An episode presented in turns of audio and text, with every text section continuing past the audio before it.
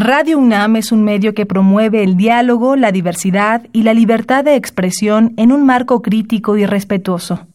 Los comentarios expresados a lo largo de su programación reflejan la opinión de quien los emite, mas no de la radiodifusora. La Facultad de Derecho de la UNAM y Radio UNAM presentan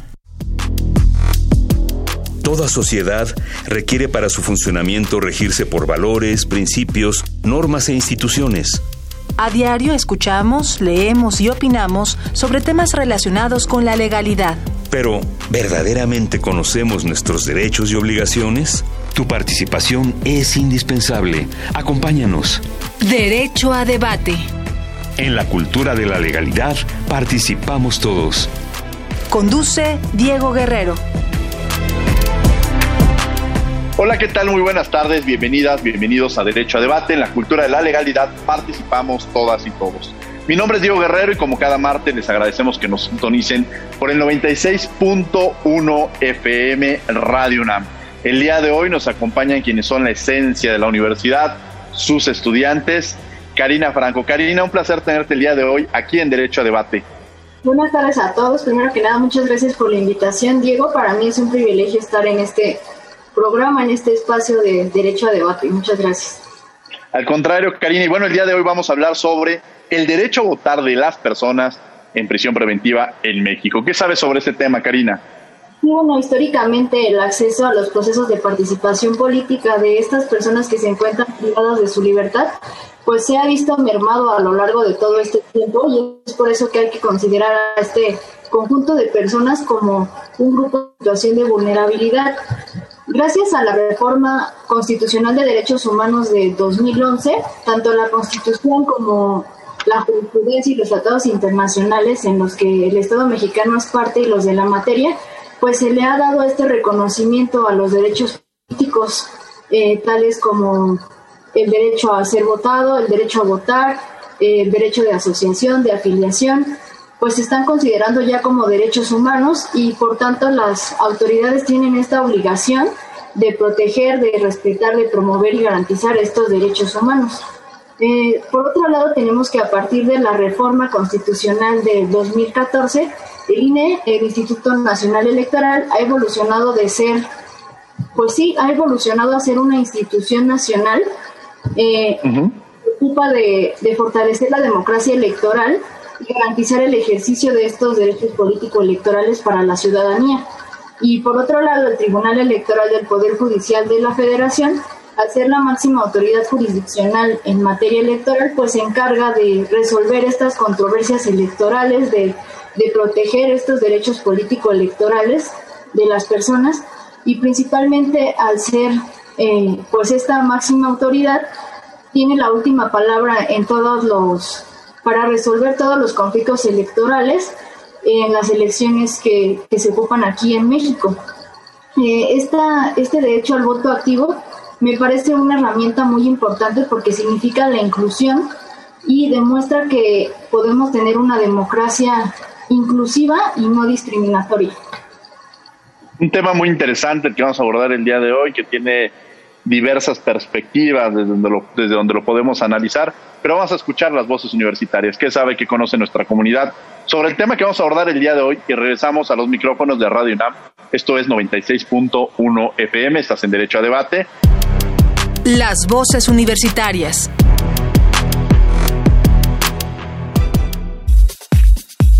¿Deben las personas en prisión tener derecho a votar?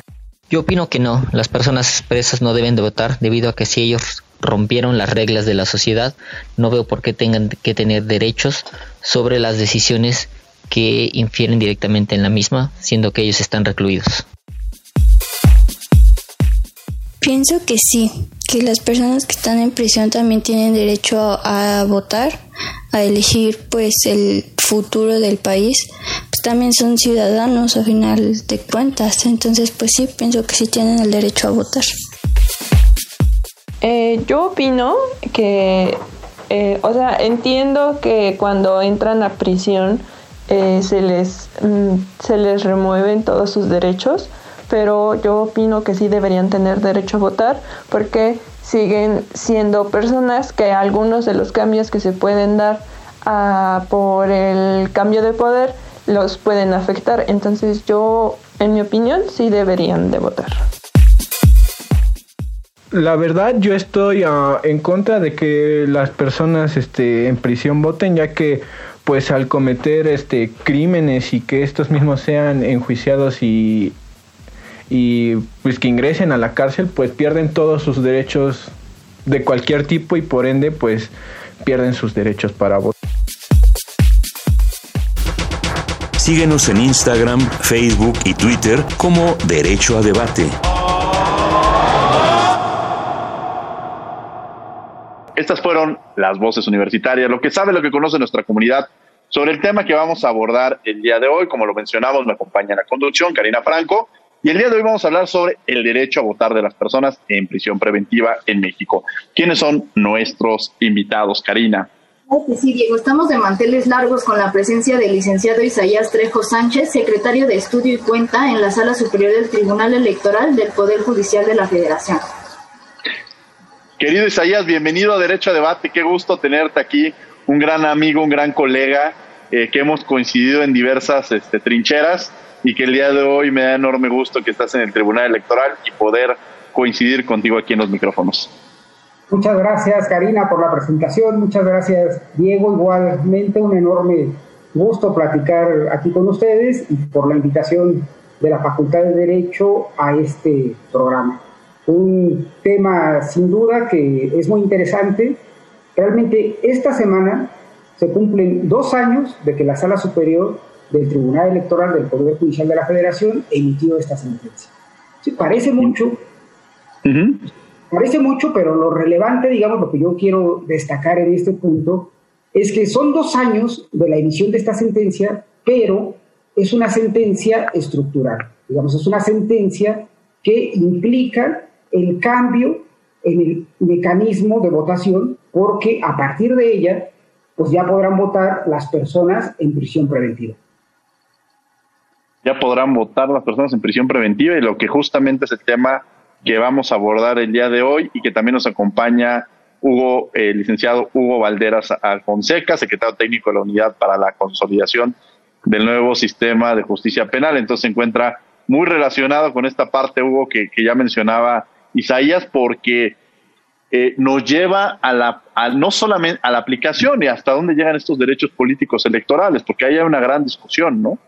Eh, de pronto sucedía que estás eh, privado de la libertad, pero, pero no quiere decir que, la, que ya cuando estás cumpliendo este, en un momento determinado esta, estas condiciones, pues también esté pegado con el tema de los derechos políticos electorales. Hugo Valderas, ¿cómo estás? Gracias, Diego. Buenas tardes a todos. Buenas tardes al auditorio. Un, placer, un agradecimiento por la invitación. A Isaías, que, que tuve la fortuna de, trabajar en sala superior ahí con él en, la anterior integración. A, Karina, un, agradecimiento por la invitación y por estar con universitarios notables como ustedes ahí en, mi casa, mi alma mater. Es un, es un, gusto, la verdad, estar con ustedes. Y, y sí, pues eh, justo antes de, de, iniciar este programa ya habíamos iniciado la, la, disertación, Isaías y un servidor respecto de precisamente esta sentencia 352, JDC 352 de 2018, que, que como le comentaba, creo que la sala superior siempre se ha caracterizado en sus diversas integraciones por ir un paso adelante en, la, en, el tema de los, de los derechos eh, humanos e incluso, eh, hay que decirlo, pues, en, en, más que la Corte en estos temas electorales. Entonces, eh, creo que llevar esta, estos eh, maximización de los derechos políticos electorales a las personas en, prisión preventiva es, un paso que quizás tardó un poco, incluso le decía yo a Isaías que había tardado desde el 2007 que empezó a, visualizarse este, este derecho como, parte integrante de nuestro sistema electoral creo que tardó, pero finalmente llegó, ¿no? Y estamos esperando la, implementación, que es lo más complejo por diversas aristas que estamos platicando ahorita, pero esperamos que, sea eh, eh, para beneficio del país, aunque sea una, una población que no sea tan, tan popular, pues, pero sin duda alguna con, los derechos este, inherentes a su persona. La consolidación del nuevo sistema de justicia penal. A ver, Hugo, ¿qué es este nuevo sistema de justicia penal y cuál es el, contexto de ese sistema penal, penal adversarial? Gracias, Diego. Pues mira, eh, nos tomaríamos más de, este programa para, para explicar esa, esa, ese cambio, pero para el, tema que nos ocupa creo que es importante. Lo primero es un poco salir en defensa de lo que pienso yo que el, constituyente en el, en el artículo 38, fracción segunda, consideraba respecto del auto de formal prisión y lo que ahora nos toca como nuevo sistema de justicia penal. Eh, me parece que el auto de formal prisión sí sí tenía una, una fuerza, una característica distinta a lo que hoy conocemos como vinculación a proceso, porque se, acreditaba el cuerpo del delito y la probable responsabilidad. Entonces, ahí era una especie de mini, juicio donde en realidad se marcaba la pauta de lo que resolvería en el procedimiento en el juicio posterior. Entonces, eh, la presunción de inocencia tenía otro matiz. Ahora, en el nuevo sistema, creo yo, es cuando eh, eh, ya no, ya no es, resulta anacrónica la fracción segunda, desde luego, no solo por el nombre, sino porque la vinculación a proceso solo es por datos, datos de prueba, o sea, no se, no se desahogan este, medios de prueba, y aparte solo es la participación de, una persona en un hecho que, se, la ley presume como delito. Y entonces el estándar, el estándar probatorio eh, se disminuye y eso desde luego tiene una implicación en el, en el principio de, presunción de inocencia, ¿no? que, quizás en el en el auto de formal prisión pues se cubría muy bien o al menos eh, mucho más ahínco la, la, parte de probar que en realidad la persona cometió o hay una probable responsabilidad de la persona. Y ahora no, ahora simplemente es eh, eh, algunas cuestiones que se tienen como indicios para poder vincular a una persona a proceso. Las características sí son muy distintas, incluso hay algunas iniciativas para para eliminar la vinculación a procesos, a saltarnos ese, ese, ese, ese paso en el nuevo sistema procesal. Y, creo que ahí es donde tenemos que ver que esta fracción segunda pues no tiene ya una, una, un, anclaje realmente en nuestro sistema penal. Es lo principal. Isaías, me gustaría que nos platicaras, ya hablabas sobre que se cumplen dos años de esta sentencia, eh, que además nos lleva Efectivamente, yo cuando estudiaba la carrera, pues era el tema de hasta dónde llegan estos derechos políticos electorales y además su relación en términos de derechos humanos, ¿no? El, no discriminar, como ya lo decía también este Karina. Platícanos a grosso modo sobre esta sentencia y qué relación tiene esta, estas condiciones que se presentan en torno también al derecho al voto. Claro que sí, Diego. Para mí es muy importante destacar pues, realmente cuál fue el contexto, ¿no? Y aprovecho esta pregunta que haces pues para decir, o sea, esta sentencia se emite porque dos personas indígenas que se autoescribieron como, como acudieron a sala superior y lo que plantearon, fíjense, fue muy interesante porque lo que ellos dijeron fue que el Instituto Nacional Electoral había omitido de manera sistemática garantizarles el derecho a votar en prisión. Ellos plantearon que estaban en prisión desde el año 2002 y lo que decían es, pues nosotros no podemos tener ninguna participación política, no se nos permite votar. Y ese fue, digamos, el problema eh, en concreto que tuvo la sala superior, el problema de dos personas indígenas que estaban eh, recluidas, sujetas a un proceso penal por diversos eh, delitos, pero que no habían sido sentenciadas. Entonces, la sala superior se enfrenta ante este tema y la petición para que ellos pudieran votar en la elección de 2018. Después de un análisis eh, que se hace en la sentencia respecto a estándares internacionales, se toma un parámetro, digamos, fundamental, que es eh, el parámetro esencial de la sentencia y que tiene que ver con el principio de presunción de inocencia. Y, eh, digamos, también se retoma toda la línea jurisprudencial que ya había tenido la Sala Superior respecto a la tutela del derecho político electoral a votar, sobre todo el voto activo, que era el que, era el que en este caso se estaba eh, solicitando. Entonces se hizo todo un estudio de los criterios de la Corte Interamericana, de esta línea jurisprudencial que les comento, de la Sala Superior y de la Suprema Corte, y se llegó a una conclusión muy sencilla. Se dijo, a ver, si las personas en prisión preventiva gozan pues, del principio de presunción de inocencia, entonces no es razonable que se le suspenda en el ejercicio de su derecho a votar. ¿sí? Solamente se advertía un obstáculo y que era un obstáculo material. Las personas que están en prisión y que no han sido condenadas, pues tienen un obstáculo material para hacerlo, que también eso ya había sido detectado por la Corte en algunos de los precedentes que se citan en esa sentencia. Se dice el obstáculo material y evidente es que están en prisión, pues no pueden salir a votar, se tiene que implementar. Y ese, en mi opinión, es un desarrollo muy importante que se hace o un punto que se destaca en esta sentencia. Porque se dice, a ver, no es razonable que se le suspenda. Y si el problema es material, entonces la autoridad administrativa electoral es la que debe implementar y desarrollar el mecanismo que considera adecuado para que las personas puedan votar. Ojo, aquí la sala superior dejó, eh, en, eh, digamos, en amplias atribuciones al, Instituto Nacional Electoral para que lo regulara. Puso ejemplos, me dijo, hay algunos países en los que lo hacen por correo postal, hay algunos otros países en los que instalan la mesa electoral en el reclusorio, pero no le ordenó ninguna forma de votación en concreto. Le dijo Instituto Nacional Electoral, tienes que llevar a cabo los estudios técnicos, los estudios pertinentes, coordínate con la autoridad penitenciaria para que pues, puedan implementar, en el caso de México, la forma más adecuada. ¿no? Entonces, a mí eso me parece muy importante. Espero que haya oportunidad eh, más adelante de, de seguirlo comentando, pero sí quiero destacarlo. Se dejó al Instituto Nacional Electoral en amplias atribuciones para desarrollarlo y también otro punto fundamental, que al final en la sentencia la sala superior advierte que eh, pues realmente está dotando de contenido a un derecho, que es el derecho al voto activo de las personas sin presión, y le da vista para conocimiento eh, pues al Congreso de la Unión y a los congresos de las entidades federativas. Digamos, eso yo lo, lo quiero mencionar porque al final también es una oportunidad de pues, desarrollar mecanismos de justicia dialógica con los congresos. Esto es muy importante. En este tipo de, sentencias estructurales, la participación de todos los poderes de la Unión es muy importante. Y entonces, pues al legislativo se le, se le dio vista. ¿no? Más, más adelante, espero que también lo pueda comentar, eh, dos aspectos. Uno, eh, el INE ya emitió un acuerdo para dar cumplimiento a esta sentencia y también me gustaría comentar pues cuáles pueden ser, digamos, las oportunidades y los desarrollos que en mi opinión le corresponderían al, legislativo.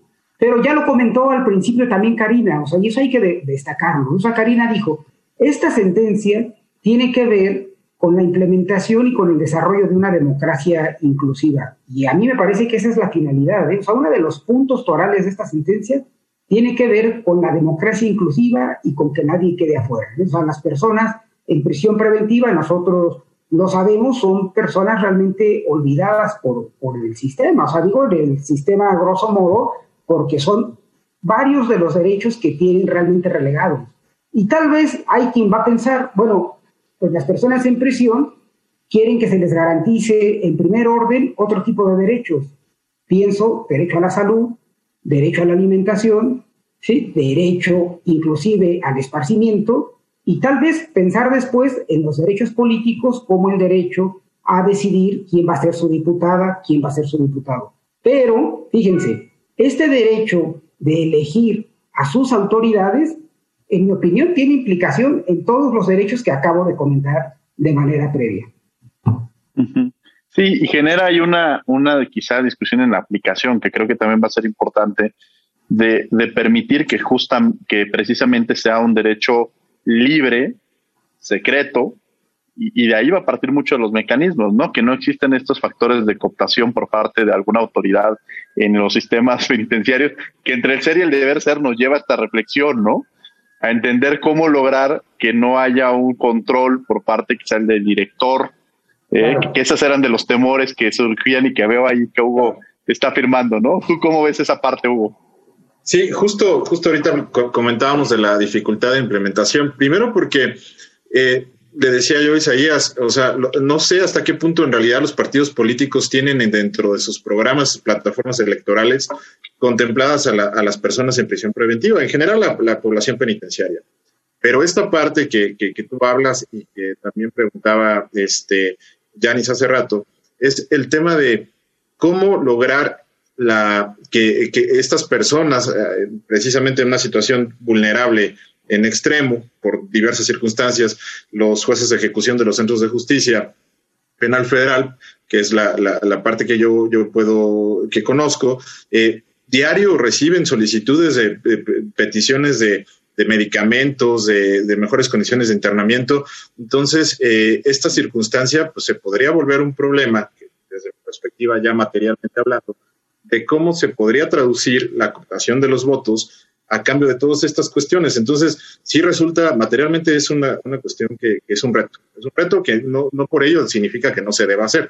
Eso, desde luego, creo que parte del, gran mérito de la sentencia de la sala superior es ese. O sea, a pesar de todas estas implicaciones materiales, se necesitaba reconocer y se necesitaba que, el Instituto Nacional eh, eh, piense un programa para, para efecto de llevar a cabo esto. O sea, eso, eso estoy totalmente de acuerdo. Ahora, también me, gustaría destacar, si, me lo permiten, es el hecho de que eh, como miremos la naturaleza de la suspensión de los derechos políticos, también tiene que ver, yo me refería hace un momento de que eh, eh, las peticiones de cuestiones de, medicamentos y eso pues, pueden resultar incluso de más apremiantes para ellos.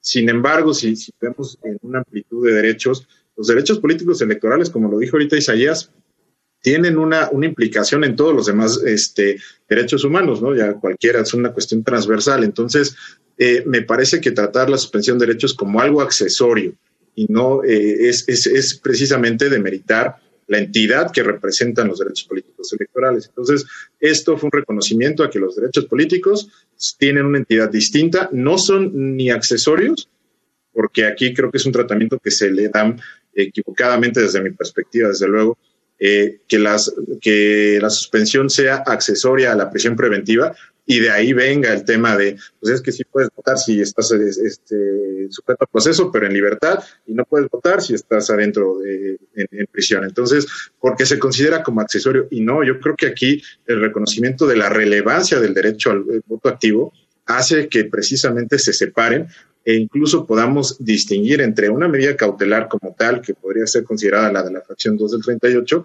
y una pena como la establece el 46 del Código Penal. Entonces, cuando le das esa relevancia al derecho a votar, surge esta necesidad, como lo, reconocieron los magistrados y magistradas de la Sala Superior, se tiene que reconocer y se tiene que materializar, pues, o sea, no hay de otra, pues, o sea, no hay otra decisión más allá que, que buscar la forma de hacerlo. Entonces, eh, eso, eso, me parece que es, es, relevante, reconocer la naturaleza de la suspensión, darle otro tratamiento que, que, creo no se le ha dado a través de las diversas sentencias, solo como accesorio, solo como consecuencia de la prisión preventiva, lo cual difiero totalmente. Eh, eh, entonces, haciendo este reconocimiento, me parece que logramos sentencias como la que, la que estamos comentando. Karina, que nos acompaña el día de hoy en la conducción. Karina Itzel. Yo tengo una pregunta para el licenciado Trejo.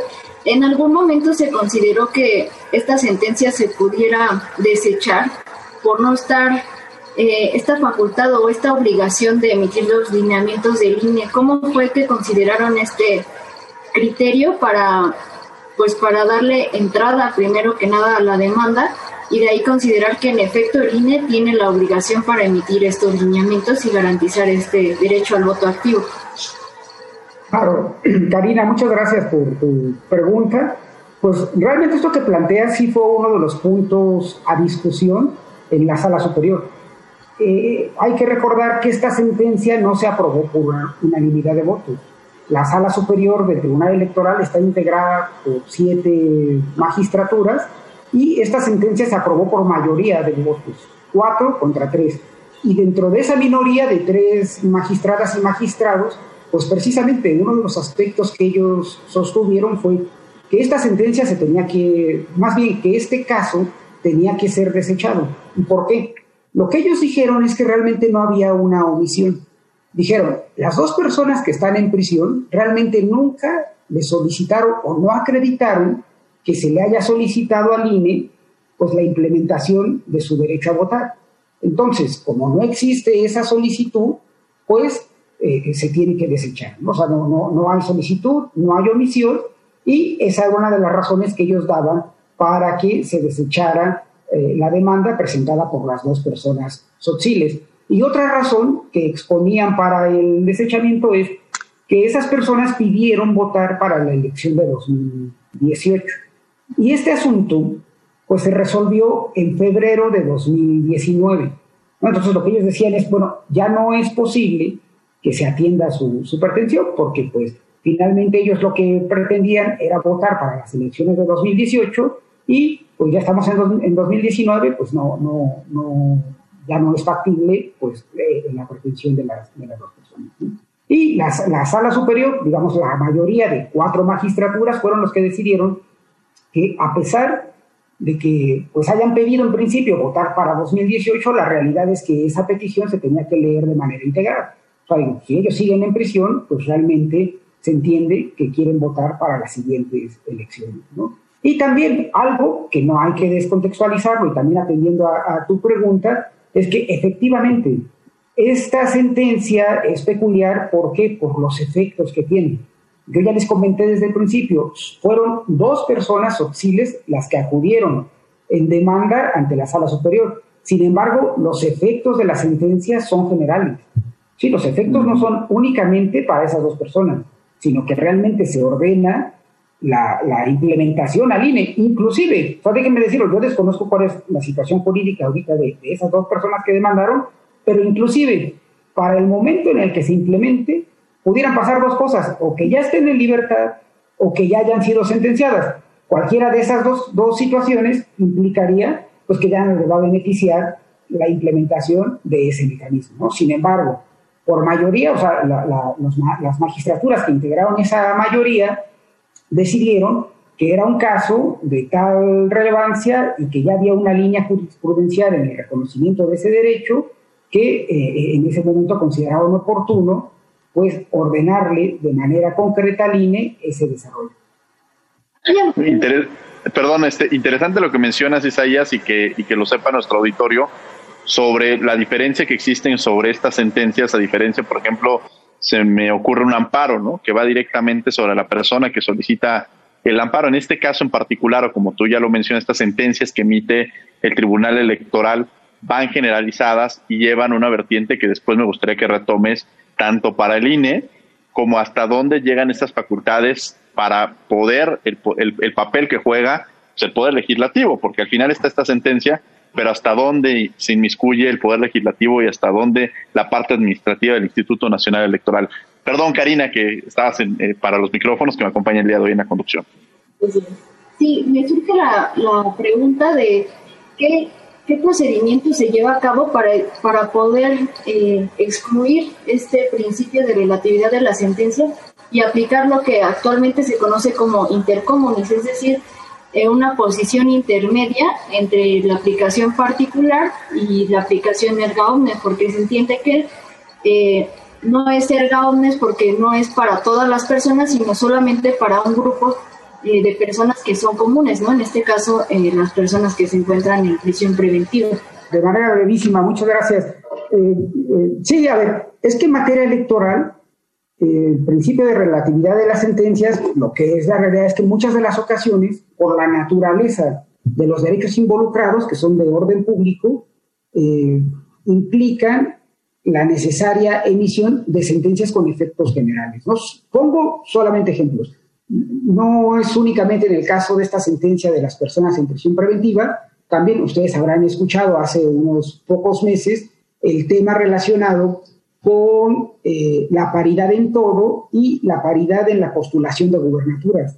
Pues también, o sea, en ese caso solamente acudió una o dos ciudadanas a solicitar justicia ante la sala, inclusive no falta sala superior, porque ellas sí hicieron una petición ante el Consejo General del INE pero finalmente, esa sentencia que emite Sala Superior por el tipo de derechos involucrados, que en ese caso era el derecho a ser votado y que implicaba una interpretación para todo el orden jurídico nacional, pues los efectos deben ser necesariamente generales. Y en ese tipo de sentencias, como la de, como la de las personas en prisión, dada eh, la naturaleza del derecho que se pretendía tutelar, que es el derecho a votar, y también dada la circunstancia, y lo comentaste desde un principio, Karina, de que las personas en prisión son eh, personas en una situación de vulnerabilidad, es que la sala superior lo razona. De hecho, eso se razona en la sentencia y se dice por qué toda vez que se trata de un, grupo, o, de, pues de un grupo de personas en situación de vulnerabilidad,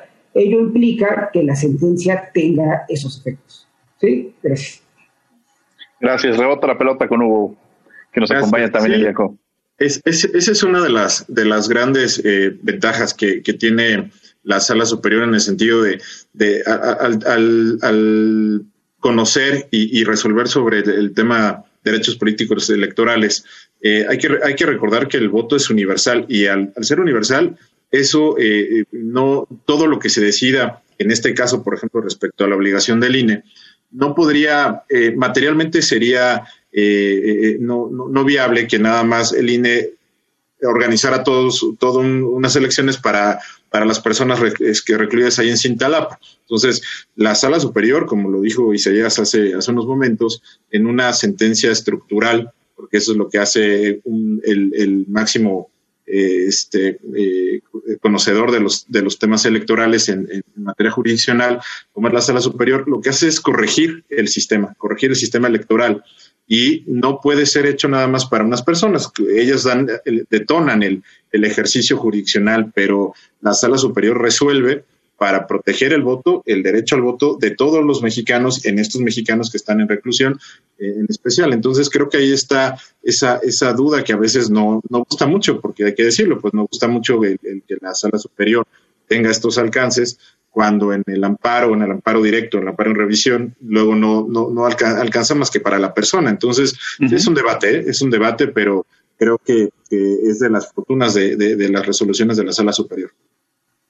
Sí, yo lo veo como una fortaleza incluso, ¿no? O sea, este, y además el caso particular que también decía Isaías, encontrar pues la situación en la que se enfrentan indígenas, ¿no? Este, en, este, que se encuentran en, este, en reclusión, o sea, nos llevan a, diversos contextos que se encuentran en situación de, vulnerabilidad, ¿no?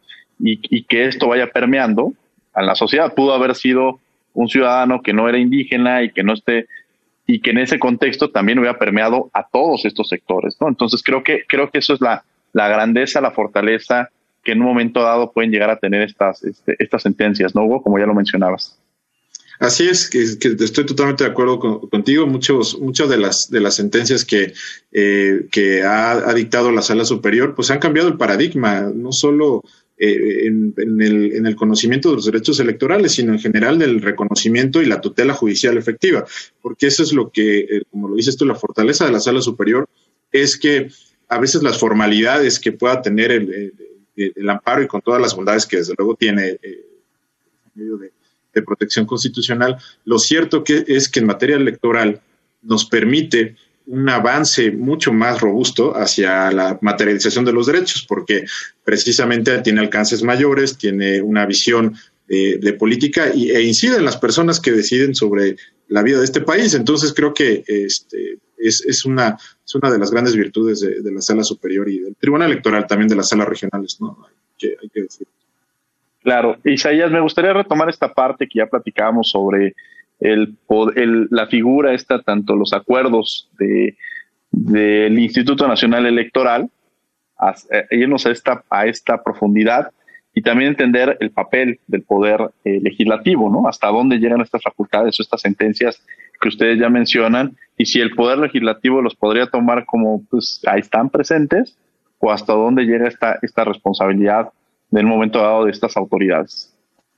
Sí, claro, digo, mira, eh, yo antes que nada quisiera destacar, digamos, la orden precisa de la sala superior, ¿no? Para poner en contexto lo que, lo que preguntas. Porque la orden precisa de la sala superior fue, una vez acreditada la audición del instituto, le ordenó que implementara y que pues, regulara el derecho al voto de las personas en, en prisión preventiva. Pero no le dijo pues hazlo de un día para otro, fíjense. Inclusive lo que le ordenó al instituto fue que lo regulara de manera obligatoria para el año 2024, de tal manera que el instituto esté en posibilidad técnica y logística de recabar esa votación y de remitirla a las autoridades que finalmente los tendrán que computar para la elección de diputaciones federales, que es lo único que van a poder elegir en esta ocasión, diputaciones federales. Enorme reto en todos los aspectos, un enorme reto en términos de logística, un enorme reto en, en, en términos de aplicación financiero e incluso administrativo, sobre todo en un país que entiendo que incluso han reducido los recursos en temas electorales, ¿no? que creo que ahí podría ser uno de los temas eh, coyunturales. Hablar de derechos humanos hablar, es hablar con una perspectiva, eh, no, no podemos dejar de lado el tema del presupuesto, ¿no? se requiere un presupuesto para poder aplicar en términos reales estos derechos humanos. Y me parece que ese será uno de los grandes retos también, ¿no? Estos retos administrativos, financieros, eh, eh, que nos permitan llegar y ampliar a este sector. Y, la certeza, ¿no? En un país también en el cual no podemos dejar de lado la, la corrupción que en un momento dado pudiera permear en un sistema que no está ajena a nuestro sistema electoral y de muchos países, y que también ya Isaías nos hablaba sobre en otros países cómo se ha implementado, ¿no? Que, que, se me hace muy interesante, este derecho comparado del cual me gustaría seguir platicando. Pero regresando a esta parte de, la figura financiera, de la figura fiscal, eh, todos los retos que lleva en sí. Sí, sí, Diego. Eh, es, creo que eh, desde luego nunca es rentable. Me parece que ese es, es uno de los grandes problemas que tienen eh, eh, implementar esta, esta clase de derechos, para ningún partido político resultaría rentable eh, una plataforma electoral donde se considerara a las personas privadas de la libertad. Porque primero, pues los mexicanos siempre hacemos juicios antes y decimos, está en la cárcel, no importa que apenas lleve su proceso, es culpable, ¿no? Es un delincuente. Entonces, desde ahí los partidos políticos, no sé en realidad qué, qué, peso le van a dar a esto, qué importancia le van a dar para poderlo implementar, para apoyar al INE, porque desde luego no, no solo es el INE, sino todo el sistema electoral que está conformado por los partidos políticos que necesitan eh, poner atención a, estas personas. Entonces, esa es la primera parte que, me preocupa mucho en el sentido de cómo, cómo vamos a lograr que estas personas sean visibilizadas, ¿no? Eh, con independencia de que el INE ya está haciendo su, su trabajo, eh, no, no veo en el Congreso de la Unión eh, asignando este, partidas presupuestales para estos efectos. Es cuando tienen otras carencias, eh, les platico, eh, bueno, seguramente ya lo saben ustedes también, recientemente han estado cerrando ceferesos, o sea, centros de raptación federales. Están trasladando a las personas a, Chiapas, a Tepic, a, a, Oaxaca. Y entonces, o sea, más que darles recursos para, para una cuestión de, mejora de sus derechos y ejercicio de sus condiciones eh, de internamiento, la verdad es que no está sucediendo así. Entonces, este reto no solo es una cuestión material, una cuestión del INE, sino desde luego eh, el enfoque que le, vaya a dar el Congreso de la Unión para asignar recursos me parece que es lo, es lo interesante, porque también el instituto no va a poder eh, implementar si no tiene los recursos disponibles. Entonces, se vuelve un, un círculo vicioso y que sin duda alguna, pues la, la, sala superior ha dado el primer paso, ¿no? No sé en cuánto tiempo, si realmente en el 2024 vamos a poder, porque creo que en la, en la sentencia una de las cosas que hace es que le da la apertura de decidir si es tanto presidencial o, también de diputados. Entonces, quizá podría ser un primer paso el, tema de diputados para ver cómo funciona y que no, no se vaya a convertir en un problema de, de, legitimidad, ¿no? Eh, desde luego que van a surgir y van a aprovechar estas, aunque el, INE este, resuelto que, será el último domicilio donde se haga valer, sin duda va, a provocar alguna, alguna suspicacia y creo que hay que ir contento en este aspecto. Sí, Hugo, y, ahorita que lo mencionábamos y teníamos estas discusiones en, la maestría, ¿no? Este, sobre, sobre la figura de que cuando hablábamos incluso de la, de la pena de muerte, por ejemplo, ¿no? Que de pronto muchas personas decían es que le va a salir mucho más económico por el costo que se tiene de pagar comida, de, todo lo que representa una persona en el reclusorio, ¿no? Estar privado. Y de pronto ahí surgen los derechos humanos y los derechos humanos nos llevan a entender que sale más costoso. O sea, en estas democracias, cuando se piensa, sale mucho más costoso un Estado, un Estado de Derecho en el cual no se aplique la democracia. Porque hablar todo Estado de Derecho lleva, lleva implícito, implícita la palabra Estado democrático de Derecho y en todo Estado democrático de derecho va relacionado con los derechos humanos. Y en un Estado en el cual no se respetan y no se garantizan los derechos humanos, pues entonces estamos hablando de, de una dictadura, porque no hay democracia. Y la democracia creo que es uno de los valores más grandes que tenemos como sociedad, visibilizarlo y la parte humana que tú mencionas, nos volvemos juzgadores. Y juzgadores que señalan, acusan a aquel que se encuentra en la cárcel y que quizá muchas de las veces ni siquiera tendrían que estar cubriendo esa condena y por diversas cuestiones y que, y que saliendo de la cárcel lo seguimos juzgando. Entonces me parece que es importante referirnos a esta parte y entender que el costo que pudiera llegar a tener es un costo que, que, es, eh, que vale la pena para, para poder garantizar los derechos humanos de todas y de todos y para poder garantizar un Estado democrático de derecho. Karina, que nos acompaña el día de hoy en la conducción. Iniciado Hugo, eh, ¿qué relación de, encuentra con la suspensión de derechos políticos? Es decir, ¿cuál es su naturaleza desde su punto de vista, en una perspectiva penal, en una relación con el principio de presunción de inocencia? Eh, gracias, gracias Karina. Este, en principio, me, me, parece que lo comentaba, lo comentaba al inicio de, mi participación. hay que distinguir, creo yo, eh, puntualmente, los, la suspensión de derechos políticos, a pesar de que se ha tenido una, idea de que sea accesoria o consecuencia de la prisión preventiva, me parece que dándole la relevancia que merece los derechos políticos, debería ser tratada autónomamente. Es decir, considero que es tanto como pena como, medida cautelar, tiene una naturaleza distinta, tiene una naturaleza aparte de la prisión preventiva. Y creo que ahí es, un argumento adicional al, que utilizaron en la, en la sentencia de la Santa Superior, en el sentido de que a partir de la presunción de inocencia es como las personas tienen derecho a votar. Desde luego creo que comparto esa parte, ese, esa, ese razonamiento, sin embargo, creo que al momento que logramos conceptualizar lo que es la suspensión de derechos políticos como una medida cautelar o como una pena este, aparte o autónoma, nos da la capacidad de definir que solo por algún, algún, algún delito en específico y que tenga relación, sea y proporcional, no sé, quizás lo, un delito electoral delito electoral, podría este, establecerse una medida cautelar de este tipo y sería razonable, porque también no podemos decir que las medidas cautelares son violatorias del, derecho a la presunción de inocencia, porque entonces no podríamos este, imponer la prisión preventiva eh, oficiosa no, no podríamos imponer la, eh, la confiscación de, de, bienes financieros. O sea, todo esto está constitucionalmente eh, aprobado porque son razonables, son, son cuestiones razonables para lograr la, la, este, los fines del proceso penal. Sin embargo, entonces creo que ahí está el, el, el punto que, que, tenemos que, la diferencia y, y, elevar el rango de los derechos políticos electorales a una, una situación autónoma de la prisión preventiva como tal. Entonces, logrando esa distinción, además de, la presunción de inocencia, tenemos un núcleo, un núcleo duro que puede ser utilizado para eventuales, este, para que incluso para el, criterio de la Corte podría caminar en ese sentido, ¿no? no de lograr la autonomía de, la, de los derechos políticos y su suspensión para efecto de considerarlos relevantes en, los temas que, estamos tratando. Quizás esa, esa sea la precisión que, habría que hacer ¿no? para, para estos efectos. Es un tema interesantísimo, ¿no? Adelante, este, Karina. Pues, consideraría que podría restringirse eh, a los delitos que ameriten prisión preventiva, pero que sean de alto impacto. Sí, es, es un. Sí, Diego, perdón. Es, sí, no, no, no, Adelante, adelante. Es, es un tema bien interesante, no sé, Isaías, cómo lo vea.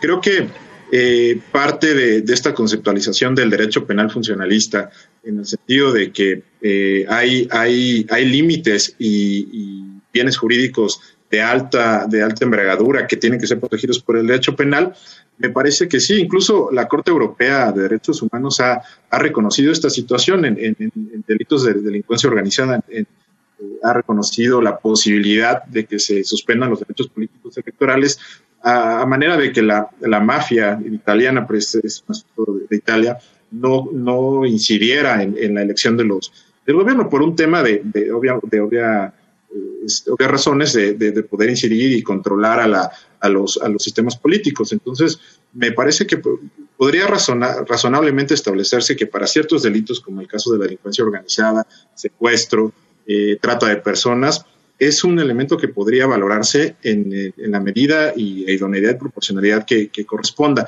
También no podemos hacer una generalización a favor. Hay situaciones complejas, estamos en, en una cuestión eh, problemática en materia de seguridad, creo que todos lo sabemos. Entonces, no es, no es una cosa de negar los derechos, pero sí eh, medir proporcionalmente lo que se necesita para cada caso en específico, como siempre lo hemos hecho. ¿no?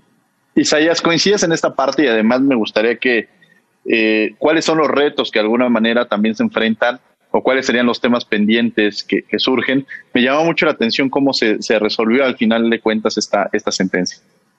Sí, gracias, Diego. Sí, a ver, yo coincido eh, totalmente en la primera parte que comenta Hugo eh, respecto a digamos, la base constitucional que tiene la prisión preventiva, ¿no? O esa justificación que tiene y que para no incurrir en contradicción con el principio de presunción de inocencia, yo trataría de conectar varios de los aspectos que aquí se han mencionado. O sea, digamos, a ver, ¿puede estar justificada la prisión preventiva? Sí, tiene justificación constitucional, pero e, ello en sí mismo no implica la suspensión de otros derechos que tenga la persona. Ya comentamos derecho a la salud, derecho a la alimentación, derecho al esparcimiento, derecho a la, a la educación inclusive. Y entre ellos también yo destaco pues el derecho a la participación política.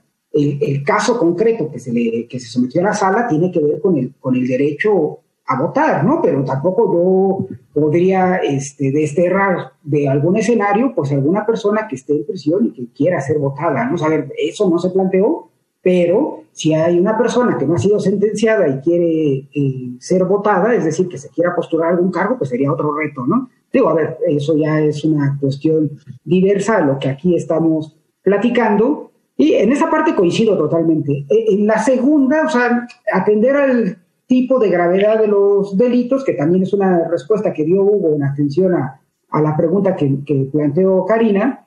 Eh, eh, en esa parte yo considero que, a ver, si estamos atendiendo al principio de presunción de inocencia y lo estamos haciendo de manera general, no me parecería adecuado hacer esa distinción, sobre todo porque está diciendo que se trata de personas no condenadas, ¿no? O sea, un poco como siguiendo esa línea jurisprudencial que ha tenido la sala, a mí me la sala superior del Tribunal Electoral, a mí me parece que si, si no ha sido sentenciada, pues el derecho a votar debe estar reconocido para todas las personas que estén en esa situación, ¿no? Ya si fueron condenadas y ya ahí ya, pues obviamente el tipo de delito ya es otra circunstancia, ¿no? Eh, a las personas que estén en prisión con sentencia condenatoria, pues no les tutela o no les garantiza ese derecho a votar esta sentencia que emitió la sala superior. ¿no? Digamos, en esa segunda parte yo sí me inclinaría a que realmente se les garantice a todas las personas ese derecho a, poder eh, votar, a poder emitir su voto.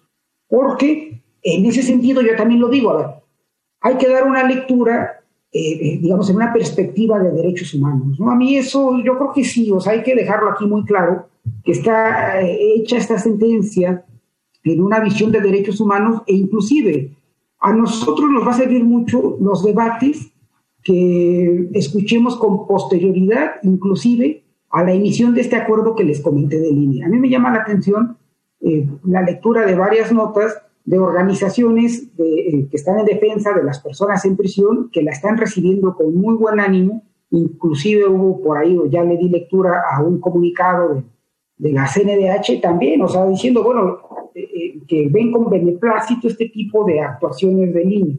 Entonces, si le damos esa lectura de derechos humanos, me parece que esa sentencia de la sala superior pues va en ese camino, ¿no? De lograr una democracia inclusiva, de lograr una democracia en la que se incluya a todas las personas, ¿no? Inclusive aquellas que están en prisión.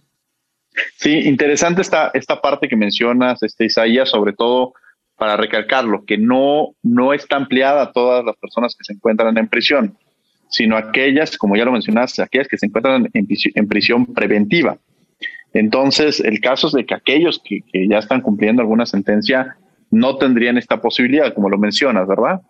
Así es, este, digo, yo creo que eso también hay que dejarlo muy claro. Eh, o sea, que solamente van a tener derecho a votar las personas que estén en prisión preventiva. Las personas condenadas no tendrán derecho a ello. Doy un dato, lo estaba eh, buscando aquí. Fíjense, en 2018 en México había 203 mil personas en prisión. De esas 200 mil, digamos, de esas 200 mil personas, el 39% no contaba con una sentencia. Es decir, casi el 40% pues eh, estaban en prisión preventiva. ¿Eso qué implicaba? Que 79 mil personas, estoy dando un dato de 2018, 79 eh, mil personas estuvieran en posibilidad hace tres años de votar. O sea, digamos, son las 200 mil que en ese momento estaban en prisión, 79 mil tendrían derecho a votar. ¿Qué es lo que sucede con el, con, el acuerdo del instituto? Porque el acuerdo del instituto, que es de principios de este mes, lo dice de manera clara. En los cinco reclusorios en los que se va a poder votar, que son Sonora, Guanajuato, Michoacán, Chiapas y Morelos, al momento de la emisión del acuerdo del INE, que es 3 de febrero, había 2.185 personas en prisión preventiva. Sí, o sea, cinco reclusorios, ese derecho lo pudieran ejercer 2.000 personas aproximadamente. Interesante dato. Bueno, vamos a descubriendo tus derechos y regresamos a la última y nos vamos. Estás en Derecho a Debate en Radio UNAM 96.1 FM. Descubriendo tus derechos. Derecho a la definición autónoma de identidad sexual y de género. En el cambio de acta de nacimiento por una reasignación sexogenérica, el registro civil debe dar trámite a la solicitud, además de establecer los estándares para que estos procedimientos sean idóneos. Escuchas Derecho a Debate. La última y nos vamos. Estas fueron Descubriendo tus derechos y bueno, estamos en la última y nos vamos. Hugo, empezaremos contigo. La última y nos vamos. Algo con lo que quieras cerrar. Gracias, Diego. Pues nada, celebrar eh, este, este tipo de sentencias, desde luego, siempre, siempre es reconfortante cuando estás en la materia penal, sobre todo, que alguien la voltea a ver sin, con otros ojos, ¿no? De, de, perspectiva de derechos humanos y, eso, lo, reconocemos desde, la, desde el ámbito penal. Eh, yo solo dejaría el debate de, esa autonomía de la, de la suspensión de derechos políticos con la finalidad de, darle la relevancia que tienen los derechos políticos, sea de personas en libertad o privadas, e incluso de las, de las condenadas. Creo que ese es el siguiente paso a analizar, por lo que les decía yo analizando cada delito, podría darnos la, posibilidad de, de, como medida autónoma, eh, como pena autónoma, reflexionar si en un, en un, este, en un homicidio, pues merece ser eh, privado de sus derechos políticos electorales, cuando no tiene una relación, o la, porque la finalidad de la pena, pues es, es, tener alguna, alguna corrección respecto a la conducta, no tiene ninguna, ninguna eh, consecuencia al respecto. Sin embargo, a lo mejor un derecho en un delito electoral, tenga congruencia y proporcionalidad de efecto de, ser. Entonces, creo que es el siguiente debate que espero no tarde 10 años en, darse y estemos hablando pronto en esto. Muchas gracias, Hugo. Isaías Trejo, la última y nos vamos. Ah, muchas gracias, Diego, Karina. Sí, a mí, fíjense que me gustaría cerrar eh, resaltando un tema que es el que queda pendiente y que de alguna manera a mí me parece que va a ser el eje rector en la implementación del derecho a votar de las personas en prisión preventiva, y que es la palabra coordinación. Sí, en la sentencia se dijo, el Instituto Nacional Electoral se tendrá que coordinar con las autoridades que considere pertinentes para implementar este derecho. ¿Y con quiénes se va a tener que coordinar? Pues con la Secretaría de Seguridad, con el organismo, organismo desconcentrado, ¿sí? para pues, organizar el tema de los reclusorios, y también, porque fue un tema que se quedó, digamos, en el tintero, con, con, el legislador, o sea, el legislador en la medida que ello sea posible para implementar un tipo de herramienta, y que yo, yo lo mencionaba desde el principio, de justicia dialógica. ¿Y esto qué quiere decir? Pues que este tipo de problemas, que ya lo mencionaba Hugo, que son problemas estructurales y que requieren de una solución de esa misma naturaleza, pues no debe quedar a cargo de una sola autoridad ya intervino el Poder Judicial, ya queda en manos de una autoridad con eh, autonomía constitucional la implementación, pues también el legislativo tendrá que intervenir para delinear, si eso es eh, posible, eh, temas específicos para pues desarrollar de manera adecuada este tipo de derecho. Gracias, Edo. Al contrario, muchas gracias, Hugo Bardales, por haber estado con nosotros. Gracias. Gracias, gracias, Diego. Isaías Trejo, muchas gracias por haber estado con nosotros. Muchas gracias, saludos a toda la audiencia. Karina, muchas gracias por habernos acompañado el día de hoy en la conducción. No, gracias por la invitación. Y desde luego los invitamos a que todos los martes lean la, la columna réplica Derecho a Debate, que se, de, todos los martes estamos con ustedes. Los miércoles a las 5 de la tarde estamos en Cultura al Derecho en el canal 22, el canal cultural de México. Y bueno, desde luego agradecemos a la Facultad de Derecho y a Radio UNAM, coordinación Yanis Hernández, redacción y voz de las notas Ana Salazar, asistencia Mari Carmen Granados y Elías Hurtado, comunicación y difusión Francisco Méndez, controles técnicos y producción Paco Ángeles. No olviden que nos escuchamos de ley todos los martes. Esto fue Derecho a Debate. Por hoy concluye la discusión, pero no se pierdan el próximo tema en Derecho a Debate. En la cultura de la legalidad participamos todos.